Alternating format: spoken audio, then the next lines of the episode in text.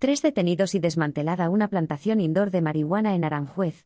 La Policía Nacional ha detenido a tres hombres en el municipio madrileño de Aranjuez por un delito contra la salud pública y otro de defraudación de fluido eléctrico, desmantelando una plantación indoor de marihuana, ha informado este jueves la Jefatura Superior de la Policía de Madrid en un comunicado.